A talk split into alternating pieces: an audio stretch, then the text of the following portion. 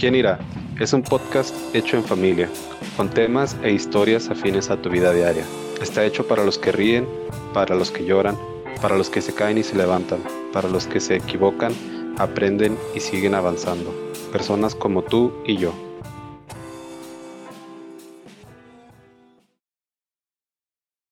¿Ya me oyen? Ahí está. Sí. Ok. ¿En qué estaba? Ah, ok. va. Bueno, entonces yo, yo digo, bueno, Dios, si hay gente en este mundo con la que yo puedo contar para hablarle bajo la circunstancia o la dificultad que tenga y me van a apoyar o van a estar conmigo, pues no creo que tú no. Y sin importar lo que haga, yo sé que tampoco tengo que ser un descarado y pecar, como dicen, con alevosía y ventaja, aprovechándome de que eres un papá amoroso, porque tarde o temprano me vas a corregir y tampoco se debe, debo de vivir la vida así. Tengo que respetar como un padre. A mi padre terrenal, pues no le veo la cara de menso ni a mi mamá, los respeto. Entonces, yo decía, pero en realidad tengo que cumplir todos estos requisitos que me ha puesto la religiosidad para poder tener una relación contigo. Le digo, ¿realmente no me vas a hablar o no me vas a responder si no clamo a ti, aunque ande revolcándome en donde ande? Y se me hace ilógico decir, pensar que Dios no me va a escuchar o no me va a responder. Yo sé que entristezco al espíritu cuando hago cosas malas, pero una cosa es entristecer y otra cosa es enmudecerlo, o sea, o no hablar. Entonces, creo que ese también es un engaño muy fuerte que, que tenemos muchas personas. Y bueno, gracias a Dios, yo, por eso se me quedó bien grabado. Lo que a mí me abrió la mente fue eso que dijo Tania una vez cuando recién empezábamos con este proyecto que, que fue este parte de lo que me motivó a entenderlo y lo que ha cambiado mi vida en cómo ver a Dios y la relación con Dios que dijo mi hermana. Es que viene el avivamiento del amor del Padre. Entonces, sí es cierto, la gente, algunas personas siguen viendo a Dios como, como el jefe. Sí le dan respeto, sí le dan reconocimiento, sí le dan honra, pero como a un patrón, como a como si fueran sus subordinados, no como la relación de amigo o de hijos que Dios dice que quiere tener con nosotros. Y es una relación totalmente diferente. Ambas relaciones llevan respeto, pero el amor de padre a hijo, o sea, de esa relación de padre a hijo es totalmente distinta y abre puertas totalmente diferentes cuando entiendes esa relación. Sí, es verdad, no, no tiene igual, porque ese, todo ese, esa necesidad que tiene el ser humano de pertenecer o de, de tener a alguien, que me imagino que es por la, por la razón que muchas personas se cegan y, y ven todo lo malo, pero prefieren pertenecer a decir, no, yo no voy a hacer esto, por ejemplo, en los cultos, en la religiosidad o lo que sea. Pero ese, ese, ese sentimiento del ser humano de pertenecer, o sea, queda en el lugar perfecto y en el lugar para el que fue creado, que es para Dios. Y, y es como tú dices, que los, la relación de, de hijo a padre o de hija a padre no tiene igual, porque no importa cuántas veces te equivocas, tú en lo primero que piensas es en ir a tu padre. O sea, no hay, na no hay nada en esta tierra que te quite el saber que tu padre va a estar ahí con brazos abiertos para ayudarte y para, uh, para ayudarte a seguir adelante, para ayudarte a ser mejor, para ayudarte a aprender todos los días. Y sí, es verdad. Sí. Yo quería decir también de que de lo que están diciendo de de la bueno de lo que de, de lo que dijo tu esposa Carla y ah, sí, que bueno, no que, sé, perdón. Y no lo digo que ella haya estado mal, ¿eh? O sea, siempre, simplemente fue una conversación así como la que estamos teniendo ahorita. No la estoy balconeando él, para nada. No, No, no, no, no, no, creo que no, y está muy bien que, que lo digas, porque si yo, yo siempre lo creo que es muy necesario hablar de estas cosas para desmentir. sí. Y este, y de lo que hablaba, y no sé si lo mencioné en el capítulo anterior, no estoy muy segura, pero yo, si una iglesia tiene un líder y ese líder no entiende que el pastor, que el dueño, que el Dios, que el creador, que ahora sí que el mero mero es Dios, ese líder de esa iglesia siempre va a infectar o intoxicar a las personas que se congreguen ahí. Y yo pensaba que, que es muy, bueno, pienso, perdón, que es, es muy probable que la, las personas que estén yendo a una, a una iglesia, a una congregación, si el líder no está bien plantado, siempre va a haber religiosidad en, en esas personas, aunque no lo quieran, o, o bien sutil sin que se den cuenta. Y bueno, lo, digo porque precisamente la semana pasada me vi con mi amiga, la que les platiqué que empezó a ir a la iglesia. Y yo y ella nos conocimos en el 2019. Y desde el 2019, este, yo le em, empezamos a platicar de Dios y todo eso.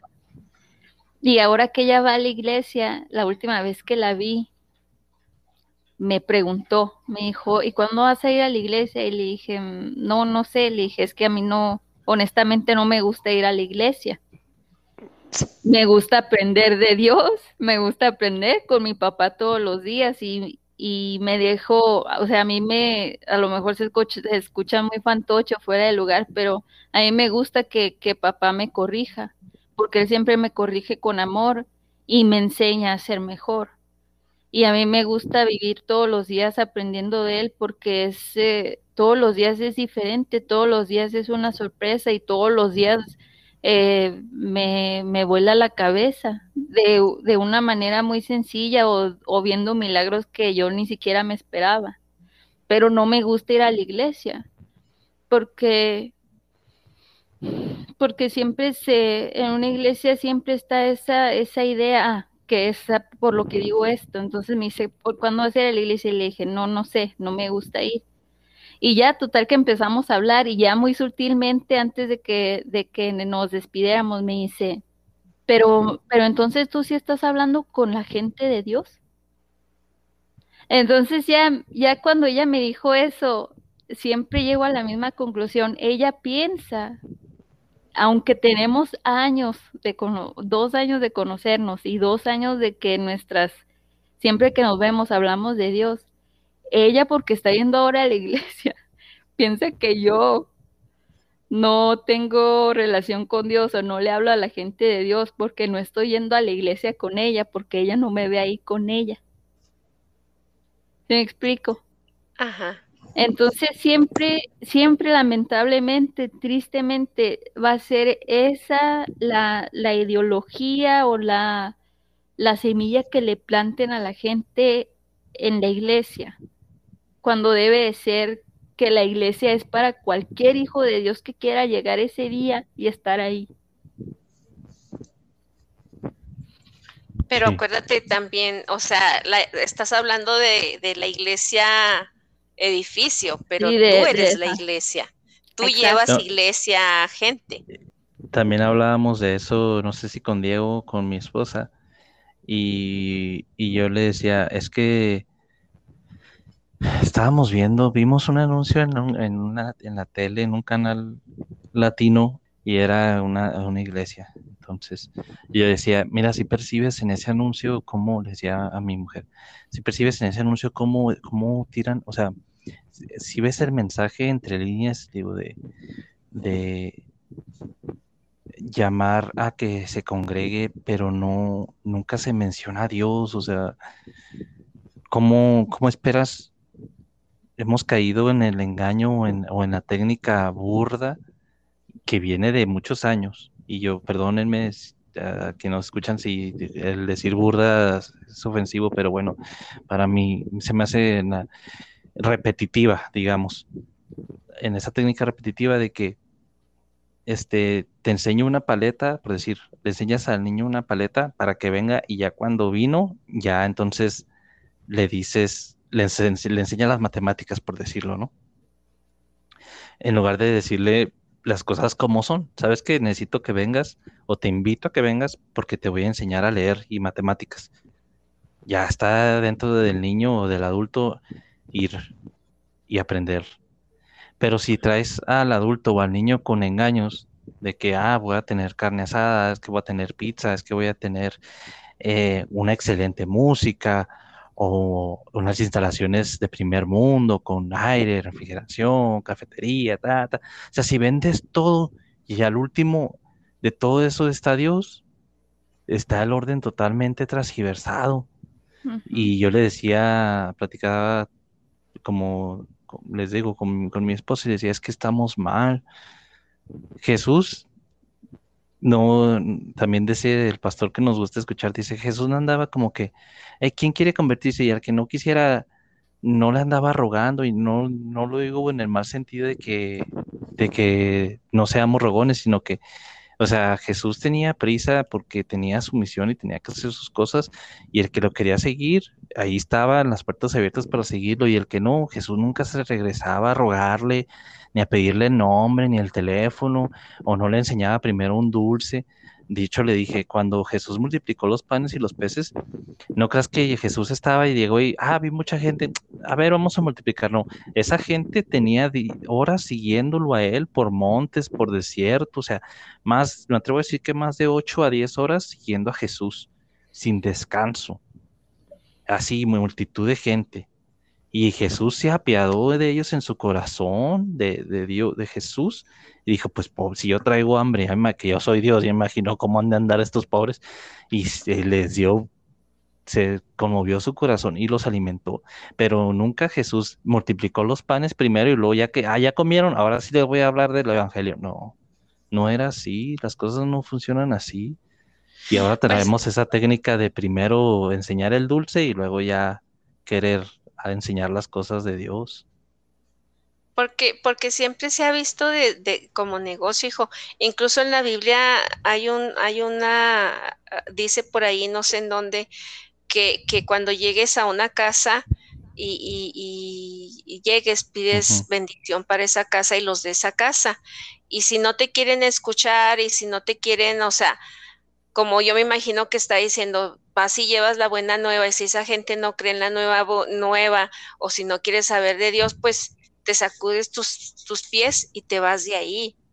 O sea, no es como que les vayan, venga, les doy esto. O sea, ese es el mandato, ve y lleva la buena nueva y, el que, como en tiempos de que Jesús estuvo aquí, el que quiso lo siguió y el que no, no lo siguió. Así. Y incluso los que andaban con él, no, no decía Diego la vez pasada, ahí estaba Judas y le dijo que él lo iba a entregar y ahí se quedó todavía el conchudote. O sea, de todavía.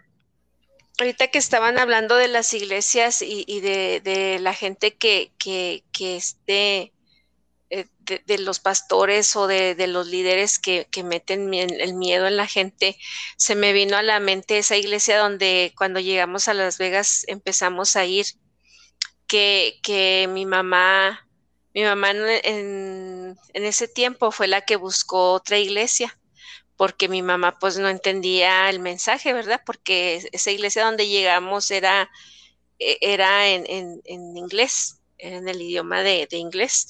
Y pues mi mamá fue y buscó una y ya después todos seguimos a mi mamá, una, una iglesia en español. Y me acuerdo que el pastor de esa iglesia le decía a mi mamá, tú eres el diablo. Porque te llevaste a todos aquí, así le decía. Entonces, ándeles, pues que más de más adelante se, se pasó que ese pastor eh, abusó de las niñas, ¿verdad? De la congregación y, y, y luego ya empezó a salir toda la luz y todo, pero eh, lo que quiero oír es de que cómo se pasaron muchas cosas. Por ejemplo, había unas niñas que, que eran hermanitas y la mamá tenía tanta confianza en el pastor que, que hasta incluso les compró un viaje a las dos niñas y al pastor para que se fueran con el pastor al viaje, a un crucero, no sé qué. Entonces, todas esas cosas, sí sabes cómo lo siento como, como gente que cree también que si te ganas al pastor, ya te ganaste el cielo, ya te ganaste eh, eh, estar bien con, con Dios o, que, si me explico, todas esas cosas, todas muchas, uh, cómo se ve eso en las iglesias también, que la gente anda tras el pastor para, porque sienten que si andas sobre el pastor o que, que, que se le quiere el pastor o qué, o qué pide el pastor para dárselo, ya te, te ganaste el cielo, te ganaste el lugar allá con Dios o qué sé yo.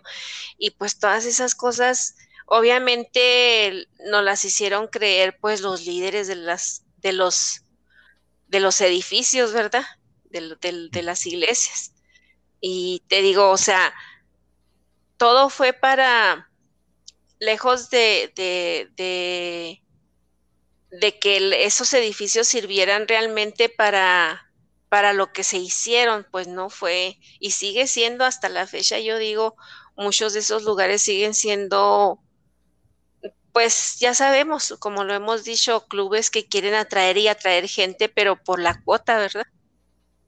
No estamos diciendo que todas las iglesias y todos los líderes sean malos, ¿eh? Nomás. no, pues, no, no, claro que no. o sea, que tristemente sean casos y que son muy notorios.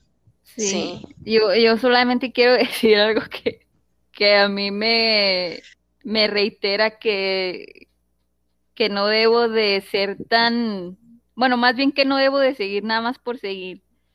Y, se, y está muy duro, pero es una verdad que te pega con todo. Maldito el hombre que sigue al hombre. Así es, porque yo, yo digo esto, ¿verdad? Y a lo mejor mucha gente me puede decir, ay, sí, pues qué cómoda o qué fácil o algo, pero ¿para qué vas a seguir a un hombre si tienes la Biblia? Si tienes, o sea, no estoy diciendo que sigas la Biblia, simplemente estoy diciendo que ahí tu padre te dejó todas las cosas, te dejó este mandatos, los mandamientos, te dejó, o sea, lo que él quiere. Entonces, como para qué buscar un hombre que te diga o que te, te lleve por caminos diferentes. Sí, o sea, no, no, no puede ser uno tan cortante de decir, ay, no, este no, o sea, todos sabemos que nos gusta escuchar a un pastor, pero ¿por qué? Porque sabemos que está hablando con la verdad, que está hablando que incluso él, él menciona mucho, yo no soy nadie, yo soy nada más que un portador de, de, de mensajes, ¿verdad? Entonces, este, también vuelvo y digo, como lo he dicho otras veces, o sea, e, el, punto aquí también es de que cada una de las personas que sigamos a Jesucristo, que creamos en su Padre, Dios, este, tenemos que, tenemos que, no hay, no hay excusa, tenemos que leer la Biblia. ¿Por qué? Porque la Biblia nos va a quitar todos esos miedos, todas esas costumbres del hombre que nos quieren imponer a nosotros, o todas esas costumbres de los hombres que quieren hacer elitismos en, en, o sea, esta iglesia hace esto, esta no, esta así. No, todo eso, o sea, si, si tú lees eh, tu Biblia y pides discernimiento y revelación, inteligencia, sabiduría para entenderla, tu Padre te la va a dar y te va, o sea, te, hace una persona libre. Y es tan absurdo como que yo esté en el mismo cuarto con Carlos, Diego y mi mamá. Y que mi, mi, mamá es mi mamá también. Y le diga a Diego, Diego, dile a mi mamá que, que necesito que me ayude y que la extraño y la amo. Cuando mi mamá está ahí enfrente de mí. Sí. Es, exactamente lo mismo. Dios es tu creador, Dios es tu padre si tú quieres. Y entre tú y tu padre no hay, no hay segundos, no hay terceros. No hay ve y dile. Ajá, eres tú, Jesús, el Espíritu Santo y tu Padre. No tienes, no tienes que pedirle a alguien más que hable por ti si Él está ahí contigo cada segundo. Así es.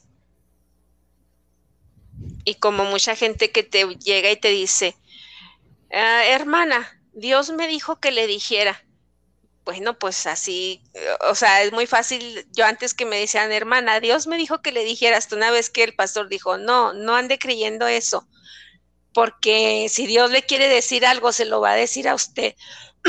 Perdón, no se lo va a mandar, mandar decir con su hermana. y sí es cierto. Sí. Así, es. que, pues, así son las cosas y no sé, a mí, a mí me, me fascina, me encanta, me encanta a mí leer la Biblia, me encanta saber de Dios, me encanta saber de Jesucristo. Y, me, y, como les digo, o sea, te libera de tantas cosas, de tantas cosas que no te imaginas. Sí, yo también, también estuve hablando de leer Mm, estaba leyendo y, me salió esa parte de... No me salió, eh, a ver si no se van a indignar porque son de esos que abren la Biblia y me salió y, ah, lo tomo, lo recibo. ¿Cómo dices, Diego? No te creas. Este, y era de... acerca de la lengua.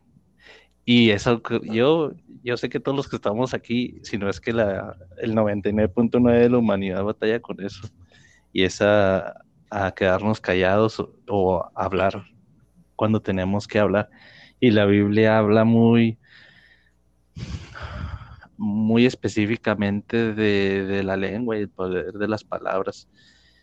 Entonces, a veces el, el decir algo con enojo o el seguir nuestros sentimientos porque también dice la Biblia que el corazón es engañoso, siguiendo esa, esa, digamos, ese romanticismo del hombre de, ah, es que sigue tu corazón y ahí es donde está la verdad y todo. Y siguiendo esa, esa filosofía, eh, a veces cometemos, o sino que a veces mayormente cometemos tanta tarugada y, y el refrenar la lengua y a veces decía, bueno, es que, o a veces pienso, digo, no, no vaya a pasar que, que como no entiendo de no quedarme de quedarme callado cuando me debo de quedar callado, no va a pasar que que haga enojar a Dios porque él es lento para irse, pero que un día lo haga enojar y diga, sabes que ya vamos a que este no puede hablar en dos días o tres porque ya dice muchas tonterías. Entonces hablaba, yo pensaba en lo importante que es eso y, y qué difícil es para mí a veces no reaccionar, más que nada reaccionar con palabras a situaciones adversas o que son incómodas para, para mí y que ya meditándolas más fríamente digo, es que era una, es, es una cosa menor, o sea, no tengo por qué ponerme así o exaltarme de esa manera o, o decir lo que dije por algo tan pequeño pero en el momento se ve como algo tan grande y ya cuando lo veo fríamente digo, ay, o sea, qué tonto, qué, qué torpe para hablar. Entonces, yo no sé ustedes cómo se sienten en esa parte de su vida, en ese aspecto de la lengua.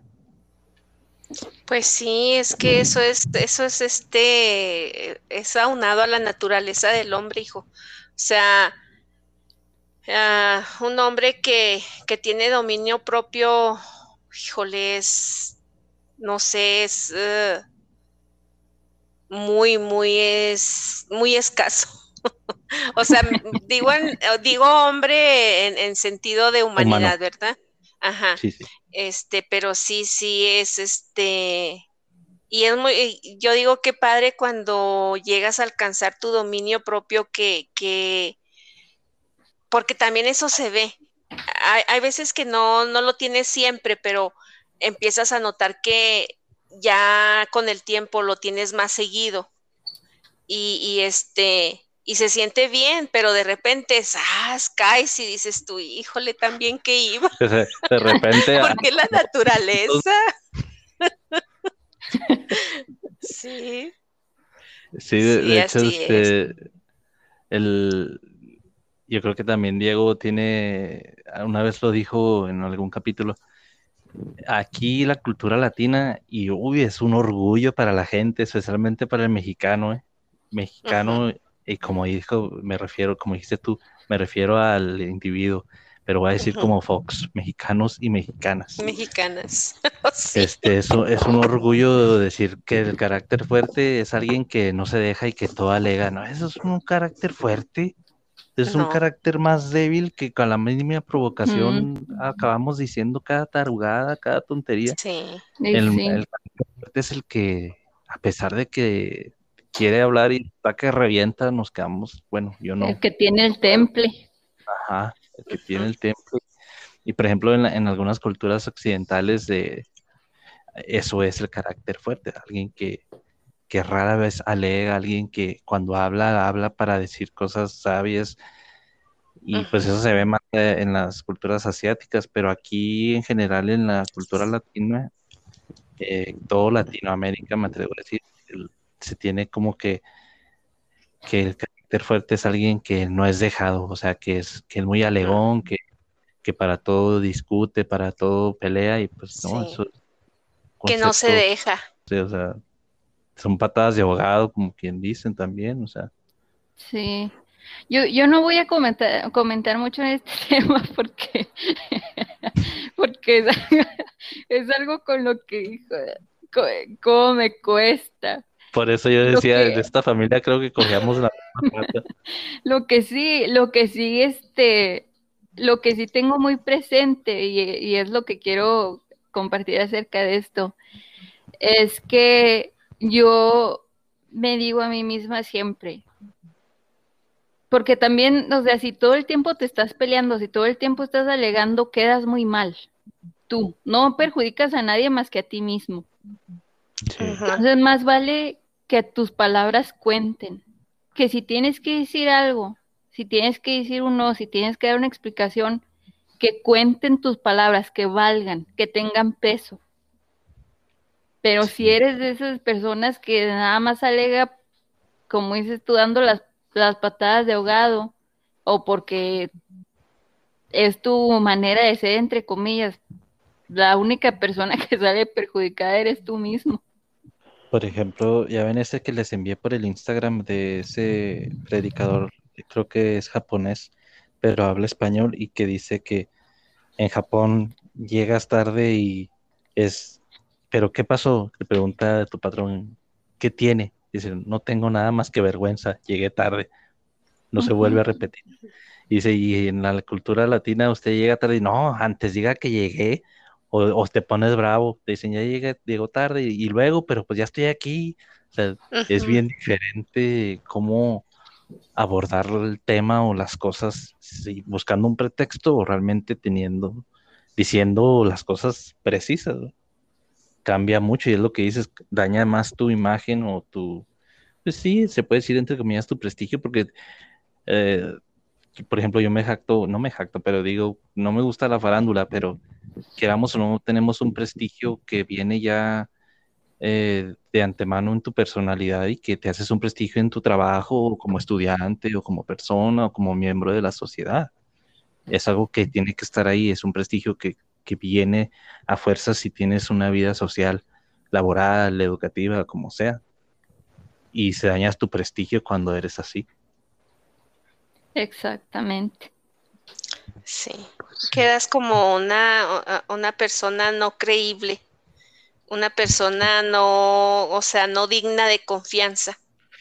Mira, yo tuve, voy a contar una experiencia, yo soy servicio al cliente y, y hasta la fecha creo que se me regañó de una manera totalmente injusta, pero, pero fui capaz de entender que toda la gente que estaba ahí eh, de, alguna manera coincidían en que yo estaba mal.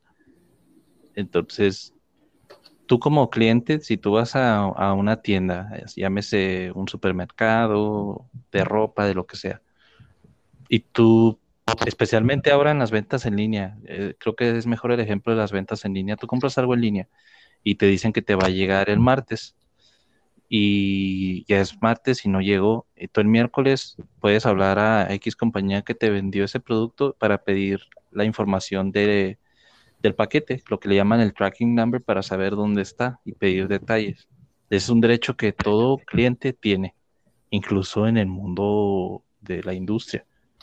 Entonces mi cliente tenía una promesa que le habíamos dado, no se cumplió y me pidió esa información y yo se la di. Entonces, al yo dar esa información, se generó un problema muy grande. Eh, estaban muy molestos conmigo y me habló incluso el gerente de planta. Y yo ya sabía, ya esperaba la llamada. Entonces me decía una voz dentro de mí, tranquilízate, no alegues, no alegues, no alegues, tranquilo. Y yo decía, pero ¿por qué? Pues si yo no hice nada malo, yo nada más digo que es una información que está al acceso de toda la gente, o sea, no la puedo negar. Y me habló y me dijo, Carlos, ¿qué pasó? Y así tragué saliva y dije, me equivoqué, no va a volver a pasar. Entonces, mucha gente va a decir, ay, pero ¿por qué aceptas hacer un error que no es tuyo?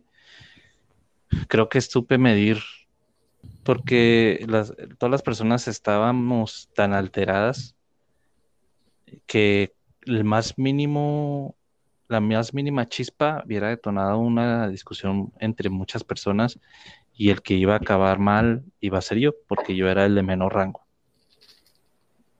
Entonces, después el tiempo me dio la razón y gracias a Dios se reconoció que no tuve el error, pero en el momento las cosas estaban muy volubles y cualquier chispita hubiera hecho un desastre aún peor.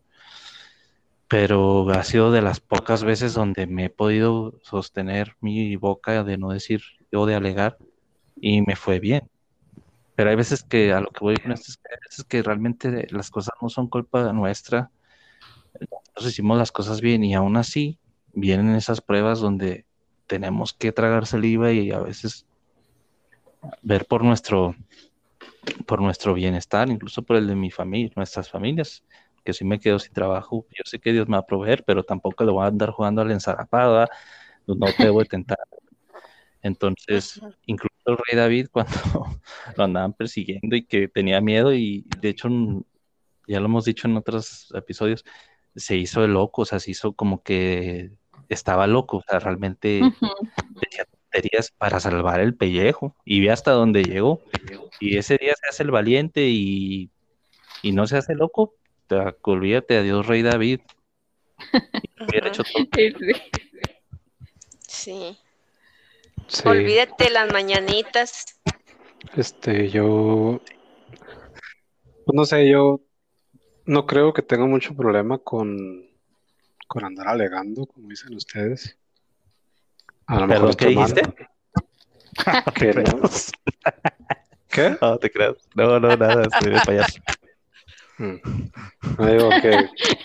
Mm. bueno, tal vez, con, tal vez con ustedes, con, con, las personas que tengan confianza, sí, sí, soy más dado a, a, a, a no quedarme callado, pero con otras personas pienso yo, pienso yo que no soy de de ponerme a discutir ni ponerme a alegar, prefiero, ah, para bien o para mal, creo que Dios me ha enseñado a través de la vida que es mejor a que yo quede como tonto sabiendo que realmente no soy el tonto.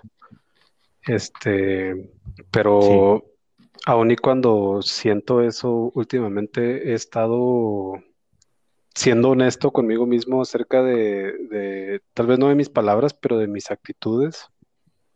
Creo Creo que soy una persona muy arrogante. Tania me dice el uno más que tú, pero yo no quiero ser así. No, no, no, no, no siempre, no siempre. Pues sí, pero, o sea, yo sí siento que tal vez no soy muy, siento que a, que, que, a veces mi silencio hace como que juzga más a las personas, las personas que saben cómo soy, siento que se sienten más juzgadas por mi silencio que por que, que a lo mejor yo me pusiera a, a, discutir con ellas, siento que mi actitud, no, yo le digo mi actitud nefasta, los hace sentir más mal que, que si yo les dijera algo, así que realmente me pusiera como a querer argumentar con ellos algo. Y pues no sé, creo, les digo, no, tal, incluso tal vez eso es parte de mi arrogancia, de decir que no, yo no tengo problemas con eso, pero pues creo que que mi actitud arrogante y mi altanería, mi, corazón altanero es, es uno de, mis más grandes problemas. andar juzgando con la boca cerrada. Hermano, usted tiene un problema y necesita aceptarlo. yo lo único que te puedo decir es que no estás solo. Que yo también tengo ese problema. Y aparte a mí me pasa, ajá, yo lo que hago es que cuando me siento así, porque parece que cuando te quedas callado sientes las miradas bien pesadas de todos, yo mejor me paro y me voy. Uy, qué tontos. oh, pues sí, mejor hago eso.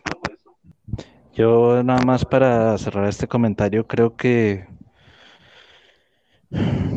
la oportunidad que nos da la tecnología en esta época, que para muestra un botón, que es lo que estamos haciendo ahora, que tal vez para gente en el pasado, en los tiempos de que todavía no estaba la imprenta, publicar algún escrito o hacer un comunicado público era prácticamente impensado y ahora la facilidad que tenemos cualquier persona de subir algo a las redes sociales, a veces eh, sin el sustento verídico o las fuentes válidas o necesarias para sustentarlo, ha dado pie a, mucha soltura verbal, más de la que había incluso antes.